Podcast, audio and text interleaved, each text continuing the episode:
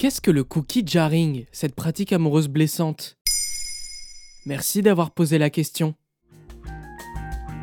Vous avez un ex qui revient vers vous quand il se sent seul et qu'il n'a personne en ligne de mire?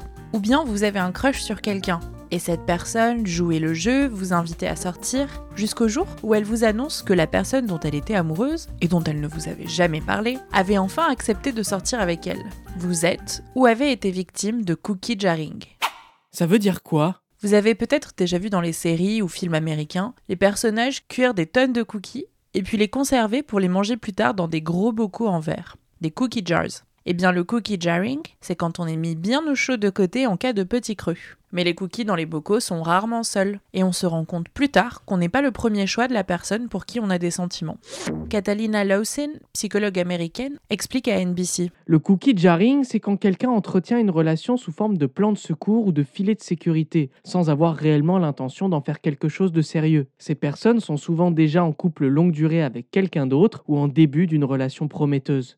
Ça peut prendre quelle forme? Le cookie jarring a plein de formes différentes. Quelqu'un se tourne vers vous après avoir été rejeté par quelqu'un d'autre ou quand ça ne va pas avec son ou sa partenaire, quand la personne doute de l'avenir de sa relation. Mais pour l'identifier, vous pouvez vous demander est-ce que vous prenez plus d'initiatives que l'autre? Est-ce qu'il ou elle vous intègre à sa vie, à son quotidien? Est-ce qu'il vous propose des projets futurs, des vacances? Est-ce que la personne est vague sur sa situation amoureuse? Est-ce qu'elle débarque à l'improviste sans vous proposer de plans concrets? Il n'est pas rare à notre époque de fréquenter plusieurs personnes pour voir où ça mène. Mais lorsqu'on se met quelqu'un sous le coude, comme plan B au cas où ça ne fonctionne pas avec l'élu de notre cœur, c'est du cookie jarring.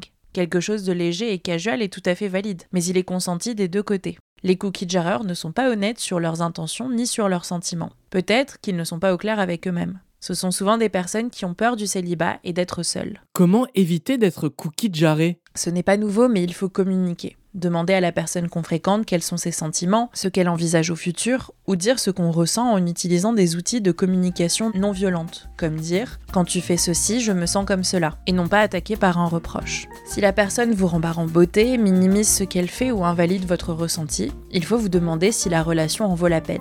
Se poser des questions sur l'investissement de son ou sa partenaire et communiquer n'ont rien de nouveau. Mais le cookie jarring non plus, contrairement à certains comportements amoureux toxiques comme le ghosting qui sont liés aux nouvelles technologies, aux sites de rencontres et aux réseaux sociaux. Mais mettre des mots dessus permet de mieux identifier pourquoi on est mal à l'aise face à certains comportements et à cerner des comportements problématiques. Voilà ce qu'est le cookie jarring.